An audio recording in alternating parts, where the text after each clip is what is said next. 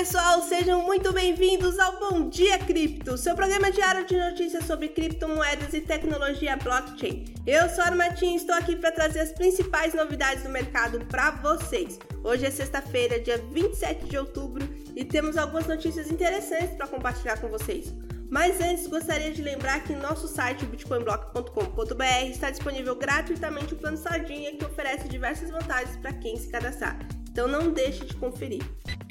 E a Receita Federal do Brasil anunciou que está utilizando inteligência artificial para rastrear transações de Bitcoin e criptomoedas, a fim de garantir que os impostos sejam pagos corretamente. Esta medida tem gerado debates sobre a privacidade dos usuários e as implicações para o mercado cripto. Vamos analisar como essa tecnologia está afetando detentores de criptomoedas no Brasil.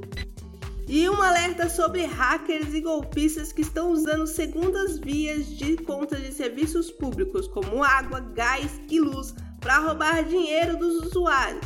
Essa abordagem enganosa levanta questões sobre a segurança online e a necessidade de proteger informações pessoais.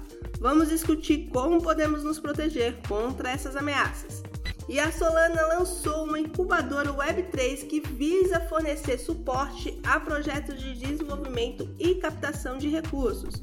Essa iniciativa destaca o crescente interesse de projetos relacionados à Web3 e ao ecossistema da blockchain. Vamos explorar o que podemos esperar desses projetos e o seu impacto no espaço cripto.